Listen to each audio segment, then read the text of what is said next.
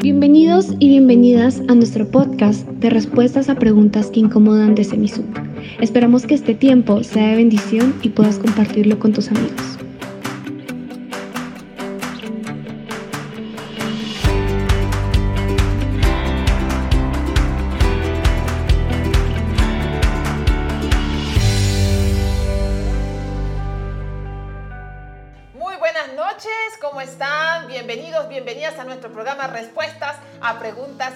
Incomodan.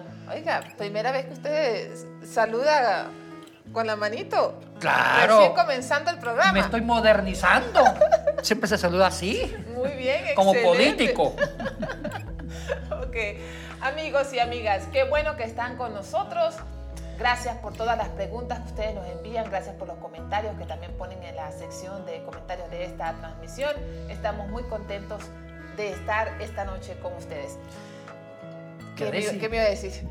Celebramos sus cumpleaños el jueves pasado. Sí, estuve de cumpleaños. Sí, recibió regalos. Más viejita. Yo le invité con otros amigos y amigas a, a una, a una cena. Muy bien. Sí. Y también sé que. Francisco Serrano le hizo un show, le cantó. ¿Verdad? Sí, sí, sí, sí. Oiga, ya no Oye, te fue eso porque yo no estuve presente. y estamos orando por Francisco y usted, que el Señor haga la obra. Ay, Dios mío. Con Andrés Chamorro iniciamos una vigilia de ¿Verdad? oración. Sí, ¿Verdad? sí, sí, y sí. dio resultado. Sí, y dio resultado. ayuno. No, estamos orando. Todo depende de Francisco. Francisco no te ha dicho nada, hija. No, no, no. Pero mejor vamos a la pregunta. Ah, ya, ya, ya. está bien. está bien. Amigos, hoy tenemos una pregunta genial sobre el voto del Nazariato. La envía Patricia Armijos de Cuenca. El Nazariato, Yatensi Bonilla. Mm, Creo que no hemos hablado en programas anteriores sobre este tema, así que Lo hemos mencionado a refilón, Ajá. como dijo mi tío Lorenzo, Doroteo. abuelo de pájaro. Pero nunca hemos hablado porque nadie había preguntado. sí, Y hasta que por fin una valiente preguntó porque no podemos contestar lo que lo que no se pregunta. no se pregunta. Entonces, eh, yo que, sí quería hablar sobre el tema, pero nadie ha preguntado, ya pregunta, y ahora sí la vamos a responder. Muy bien. ¿Qué decir del Nazariato, Yatensi? ¿Dónde comienza esto? ¿De dónde procede la palabra Nazariato? Viene de un verbo hebreo llamado nazir, Mm, con las tres consonantes. Acuérdense que los verbos se forman con tres consonantes. En este caso con la nun, con la sayi y la rech. Y con una vocalización se llama eh, nazir. ¿Qué significa? Tiene, tiene un eh, doble significado opuesto. ¿Ya? Puede significar apartado para Dios, apartado para consagrarlo a Dios. También significa unirse a Dios. Ese es el sentido positivo. Tiene un sentido negativo, eh, Yadesi. También puede significar alejado de Dios o apartado de Dios. Todo lo contrario. Todo lo contrario. Entonces, en este caso tiene el sentido positivo, apartado para Dios. Ahora, también se, se usaba este verbo, nacir, o esta expresión para hablar de la ofrenda. La ofrenda separada, apartada para Dios. ¿En qué culturas eh, se entendía esto del Nazariato? ¿Solamente en la, en la judía? En un comienzo sí, Ya. aunque posteriormente se desarrolló entre los pueblos libios. En Libia se formó eh, eh, esta- una tradición en cuanto a los reyes, eso lo podemos hablar después. Pero tiene una influencia más judía de consagración. Mire, hay un libro de la Biblia, Yadesi, que habla del voto nazir, Sí. nazireato, que es Números, capítulo 6, versículos del 1 al 21. Ya. Ahí número habla detalladamente qué consiste este voto. Este voto era un voto de consagración a Dios para hombres y mujeres. Ah, Sí, también las mujeres podían ser nazir, ¿Ya? consagradas a Dios, pero el Antiguo Testamento habla más de hombres. Y hay dos grandes hombres, que fue Samuel y Sansón, que hicieron este voto. ¿Y por qué no rescata a las mujeres en ese, en ese voto la, la Biblia? Bueno, eh, siempre, eh, eh, inclusive, los que eran nazir podían ser sacerdotes, Ya. profetas o laicos. Ahora, este voto tenía algunas exigencias, Yadesi. Habían prohibiciones. Si leemos números, capítulo 6, habla de varias prohibiciones. El que hacía el voto de Nazir se consagraba a Dios. No podían beber vino. y ningún fruto de la vid, ni tampoco vinagre, ni tampoco eh, comer uvas. Todo lo que fuera de la vid, cualquier producto de la vid, ya sea procesado como el vino o ya sea vinagre, no podían usarlo. ¿Por el tema de la transformación o qué? Bueno, no, tiene, tiene, tiene un, un contexto más grande, más lindo. El vino le quitaba a la persona conciencia. Oh. Me explico. Un consagrado debía ser consciente de que era consagrado a Dios. Y todo, y todo, todo brebaje que le quitara la plena conciencia de ser consagrado a Dios era enemigo de ese voto. Interesante esto. Es por eso que Jesucristo rechazó el vino envuelto en mirra en la, en la crucifixión. Vamos a Marcos capítulo 15, versículos 21 al 41. Ya. Ha- Hay un momento que a Cristo le dan un, un vino, le dan vino o vinagre envuelto en mirra, Sí. que era un narcótico. Y Cristo lo rechazó. Lo que Cristo rechazó fue una expresión así. Quiso decir, yo quiero ser consciente de mi muerte, porque mi muerte en la liberación de los pecados de la humanidad es una forma de consagrarme a Dios. La muerte de Cristo era una muestra de obediencia y él quería vivir la muerte en plena lucidez mental y a plena conciencia. Por eso rechazó el, el- el vino envuelto en mirra, porque era un narcótico. Interesante. Ahora, en el caso de Jesús, ¿lo rechaza solo por el hecho de que quería estar en plena conciencia o porque él había hecho el voto nacir? Buena pregunta.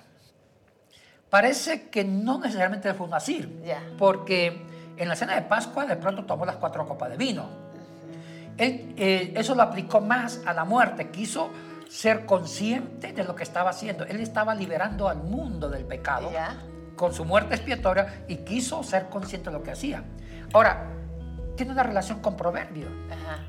En Proverbios capítulo 31, ya decía, versículo del 1 al 9, hay una alusión a los reyes que deberían gobernar sin tomar vino o, o- o algo de sidra.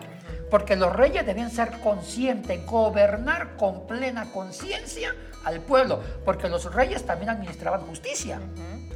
Entonces, eh, eh, en ese pasaje de Proverbios 31, del 1 al 9, le dice la mamá al rey Lemuel, hijo mío, rey Lemuel, no es lícito, no es honroso que un príncipe tome vino o algo de sidra.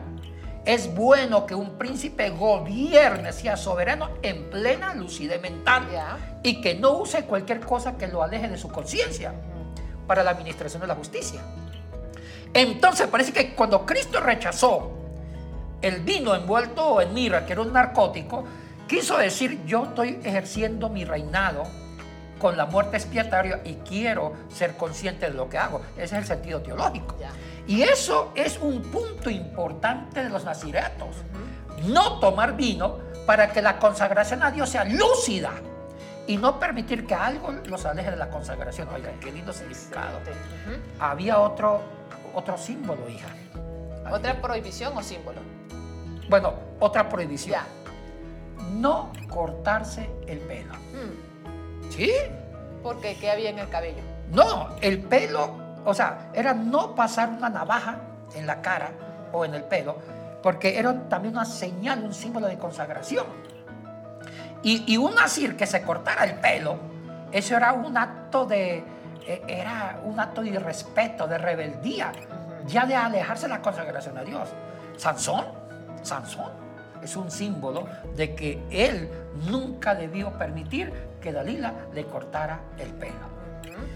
Eh, Ahora, a Jesús siempre lo muestran, Yatensi, en las películas, en las películas con el cabello largo.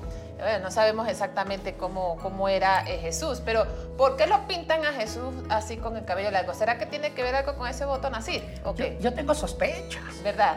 Yo uso la teología de la sospecha. Yo sospecho que Jesucristo en su momento pudo haber hecho el voto nazirato, porque el voto nazirato no era por vida, Ya. se podía hacer por un año. Ok. Y, y, bueno, por lo menos usted, mujer, lo puede hacer. Usted lo hacía por un año el otro año no lo hacía y lo volvía a hacer en dos años más. Entonces yo sospecho que Cristo pudo haberlo hecho porque eso hecho. era bonito, Ajá. haber hecho el voto nazireato por un año, consagrarse más al Padre, porque sí tiene actitudes de un nazir. El rechazar el vino envuelto, eh, envuelto en mirra, eh, una actitud más tranquila, los nazir. Ah, y otra cosita, ellos comían cosas de la naturaleza, frutas, y vivían deambulando, predicando. Y Cristo tiene una actitud nazir. Y otra cosa que se prohibía ya de sí, no buscar o no acompañar un cadáver. Oh, Alejarse de los cadáveres. Si se moría su papá o su mamá, ni siquiera el entierro. Tenía que estar lejos de los cadáveres, incluyendo a su familia. Y, y- y- y tratando de fundamentar lo que me acaba de decir, de la sospecha que Cristo de pronto, en cualquier momento de su vida, hizo un voto de nacir temporal de un año o dos, no sé. Sí hay un- otro fundamento, cuando Cristo dice, el que me siga, deja padre y a madre, y, deje- y alguien le pregunta, y, y también da a entender que ni siquiera entierra a los muertos. Sí. ¿Se acuerdan? El hecho de... Que los muertos entierren a sus muertos. Exactamente, esa es una actitud nazir, porque ellos no asistían a los entierros. Y si un nazir iba a un entierro o tocaba un cadáver, ya era impuro. Se terminaba la consagración a Dios por impureza. Ay, hija, había unas sanciones. Un nazir que tocara un cadáver tenía que raparse. De inmediato cortarse el pelo, porque el pelo era signo de consagración ya. Volver a eh, cortarse el pelo bien rapado. Y el, en el día de reposo, en el sábado, volverse a cortar de nuevo. O sea que en el primer sábado que, que viniera, tenía que volverse a cortar el pelo, a raparse. Si se, si se rapó el viernes, el sábado tenía que volverse a, a pelar el coco, como se dice en mi tierra. Pero eso es solamente por si tocaba el cadáver. Cadáver. ¿Y si bebía vino? No. No, era otra sanción. Y déjeme terminar el tema de los cadáveres, y es que interesante. El domingo, primer día de la semana, tenía que presentar dos palomas o dos tórtolas, pichones. La una era para expiación, porque había pecado, y, el no, y el romper la consagración, haciendo algo que se había prohibido, como tocar un cadáver, tenía que presentar una paloma para expiar sus pecados. Y otra paloma era para el holocausto. Ah, Ahí empezaba de nuevo a reincorporarse. Pero para la reincorporación otra vez, a la consagración había un rito. Un día especial, porque ya había pecado, tenía que volverse a, consagrar de nuevo. Y en el día oficial de, de la nueva consagración, después de que, de que tocó el cadáver, tenía que llevar un cordero, tres corderos, un cordero, una cordera y, y de pronto un becerro, uno para el holocausto, otro para la expiación. Y ahí lo volvían a rapar de nuevo al lado de la olla donde se preparaba la carne para los sacerdotes del, del cordero sacrificado. Ahí sí, el pelo le crecía y no volverlo a, a cortar. ya. Uy, el voto nacirato era algo tan delicado, tan bonito, porque era un gesto simbólico de consagración, de apartarse a Dios. Pero ¿ante quién hacían este voto? ¿Ante un sacerdote? ¿Ellos se le ponían mano? ¿Qué, qué, qué hacían? Sí, ante un sacerdote, Ok. no ante un profeta. Eso Ya. se hacía en el templo, en la reforma, en la reforma del rey Josías en el año 622, eh, se obligaba que el voto de consagración a Dios se hacía en el templo, en el, eh, sí, dentro de Jerusalén, en el templo. Ok, entonces, no podían beber vino, no podían cortarse el cabello, no podían tocar cadáveres, ¿qué más no podían hacer? ¿Podían casarse? Bueno, algunos sí, ¿Ya? otros no. Eh, ¿a, a qué se debe eso de que unos sí y otros no? Bueno, siempre los judíos tenían un concepto de la fertilidad. O sea, para ellos el celibato no era algo, algo tan importante porque ellos daban culto a la fertilidad. Sí para los griegos. Ya. La castidad, las vírgenes y los hombres vírgenes eran muy importantes. Solamente entonces esas tres creo que son las prohibiciones más importantes. Sí, Yadesi. Ahora, usted hizo una pregunta inicial. ¿Qué otra cultura practicaron? Sí, además de la judía. La- los libios. Ya. Los libios influenciaron en los, en los griegos porque los reyes libios y después los reyes griegos no debían cortarse el pelo en pleno gobierno.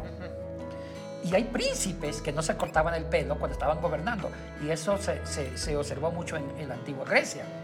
E inclusive cuando un gobernante, uy, cuando una mujer le cortaba el pelo al príncipe, eso era grave. El príncipe perdía la autoridad y el poder.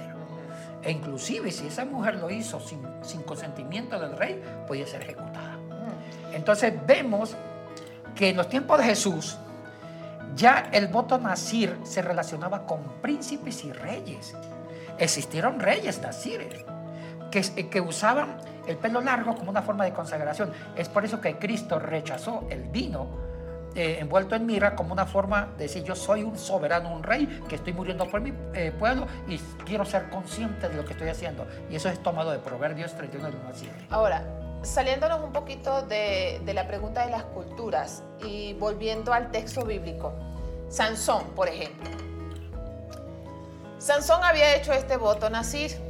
Dice la historia que cuando se deja cortar el cabello, su poder o su, su fuerza mengua. ¿Qué tiene que ver eso, eso con eh, la fuerza con el tema de ser eh, nazareo? Bueno, no de la fuerza.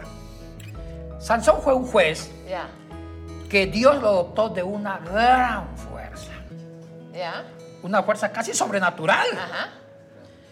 Pero cuando, se, cuando alguien le cortaba el pelo, y también sucedió con la cultura libre y también con los griegos, perdía sus dones, sus carismas, su fuerza y también su autoridad y su poder. Ya, O sea, Sansón no solamente perdió la fuerza física, Física. perdió la autoridad, Ujú. perdió el poder ante el pueblo y perdió su, su dominio ante el pueblo, Ya. porque él era muy respetado.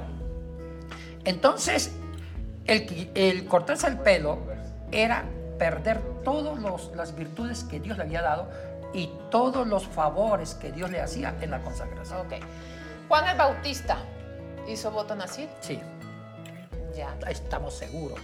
Porque no se cortaba el pelo. Ah, ese sí que era un nacir extremo. Su forma de vestirse con pieles de animales, la forma de comer de un nacir, vivía de lugar en lugar, eh, predicaba. Ah, y las predicaciones de los nazireatos era una predicación de arrepentimiento, de justicia, de, de consagración. Eh, Juan el Bautista sí que fue un nacir de verdad. Siempre hay dudas sobre Pablo. Pablo, eh, hay cartas que hablan que él se hizo en la consagración, se, se rapó la cabeza y el raparse era parte del rito de iniciación del voto de nacimiento como consagración a Dios. Ahora ya Tensi, ese, este voto nazir no tiene alguna conexión con esto de los monjes, de los retiros y toda esta cuestión. Sí, sí, A ver, sí, ¿cómo sí, hace usted sí. esa conexión ahí? Sí, yo fui monje. ¿Ya? Mire, eh, y eso a nosotros nos ¿Y enseñaron. se rapó en algún momento? No, no, ahí Ah, no. Eh, ah, eh, buena pregunta. Los curas de la época medieval sí le rapaban algo. Ajá, ajá. Sí, hay una parte de la cabeza el medio. en el medio Sí. que le quitaban. Yo me salvé de eso porque yo fui de, monjes del siglo XX. Pero sí se lo hubiese hecho, ¿o no? Sí. No, cuando lo hubiera hecho, Claro. lo hubiera hecho, no tengo problema. Ahora bien, Un- Una interesante pregunta. ¿Y por qué se hacían ese circulito ahí? ¿Qué, significa eso? justo lo que yo iba a decir. Ya, hija ok, me estoy adelantando entonces, ok. El sacerdocio católico romano es una mezcla de varias tradiciones. Ujú. Tradiciones del sacerdocio judío y también tradiciones del nazireato. Los nazireatos hacían esta señal de consagración y, y el catolicismo romano, inclusive los primeros monjes, como señal de consagración también se rapaban la cabeza. Ya. Y si no era toda la cabeza, una parte. Entonces, eso fue copiado del nazireato de número 6 del Antiguo Testamento, eh, pero no se dejaban crecer esa parte. Podían crecer otra parte de la, eh, el pelo, pero en la parte central de, de la, de la coronilla no tenía que ¿Y mantenerla por qué rapada. tenía que ser en el medio y no por aquí o por acá? Porque es que también no podía mantenerse totalmente rapado porque era ir en contra del nazirato, ya que el pelo tenía que crecer. Entonces era una combinación de rapar como inicio del nazirato y el pelo largo como parte del nazirato de consagración. Ahora, eh, la iglesia católica y los monjes tuvieron mucho del nazirato y una cosa que aprendieron de ellos la sencillez de vida. eh, ellos siempre usaban una túnica, no tenían ropa, y el voto de pobreza. Los naziretos también vivían una vida eh, no ostentosa, simple, comían lo más sano, Sí, sí, y sí. también los monjes ermitaños, eh, como en Egipto, como Pacomio, Antonio, vivían una vida muy parecida al nazireto del Antiguo Testamento. ¿Qué podríamos nosotros rescatar de este voto nacir para nosotros que no somos eh, de repente eh, católicos, y som- somos más bien evangélicos? Bueno, no, el nazireto no nació en el catolicismo, No. nació en el Antiguo Ya, Testamento, sí. con, con grandes héroes de la fe. Eh, lo lindo es el significado, ya decía. consagración. Consagración y apartarse para el servicio exclusivo del altar. Me encanta eso. Claro que la consagración exige ritos, mientras que estemos encarnados en este cuerpecito, hay ritos, eh, hay símbolos que tienen un significado, como el reparse la cabeza, no tomar vino, todo eso. ¿Y algunas disciplinas espirituales eh, practicaban los voto nacir? sí, la predicación y el estudio de la Torah también. ¿Ya? Eh, en ese momento la Torah no estaba formada, porque eso fue antes de Esdra, pero sí eran expertos en la tradición oral de la ley, que contaban de padres a hijos. En el caso de Samuel, de Sansón, en el caso de Samuel, su mamá, la famosa, la famosa madre Ana, ella le enseñó a Samuel todo esto, eh, la ley oral y también eh, tuvo él un, sacerdote maestro que también le enseñó la tradición oral de la ley. ¿Hay alguna mujer, Yatensi, que se pueda rescatar desde el texto bíblico y que haya hecho este voto nacir? Y que de repente no, no, no se sepa mucho, no se conozca nada de, de ella, pero como que se sospeche, como usted dice. Hay sospecha de la suegra de Ruth, ¿Ya? de Noemí. Se piensa que cuando ella enviudó, Noemí, Ruth también enviudó, que ella se dedicó al nacirato. Claro que una mujer que no, una mujer no siempre se va a dejar el pelo largo, Sí. pero ella parece que su actitud apuntaba a una consagración a Dios. Y hay mucha so- sospecha en el caso de, de Noemí más que de Ruth, en sus actitudes. Y las mismas prohibiciones que eran para los hombres se aplicaban a las mujeres. Lo mismo, exactamente lo mismo. Bueno, una mujer era, era difícil de raparla, tenía otras, otros detalles. Oye, ¿usted puede hacer una nacir? Así. Usted ¿Y por qué? Por el pelo. Usted deje crecer el pelo como Sansón. Ay, Yatensi, imagínense ustedes, tendría que raparme. Yo tengo mi cabellera muy bonita, Yatensi Bonilla. Amigos y amigas, qué lindo poder conocer un poco más sobre el voto a Nacir. Y queremos ya ir cerrando y les vamos a invitar a un curso más de ciencias bíblicas. Cristología de los evangelios. Y fíjense ustedes lo que vamos a estudiar allí. O mejor dicho, ya esta, esta noche ya comienza. Bueno, o ya, comenzó. Ya empecé. Sí. A las seis hice una pausa Ajá.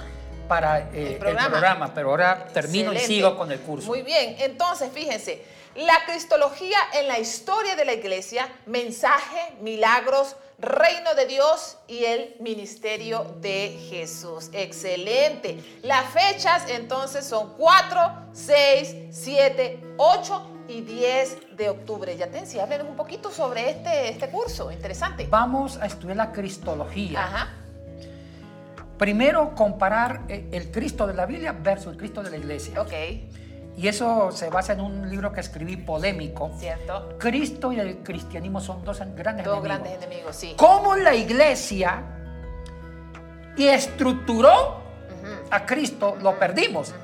Y es contrario al Cristo de los evangelios, que es un Cristo liberador.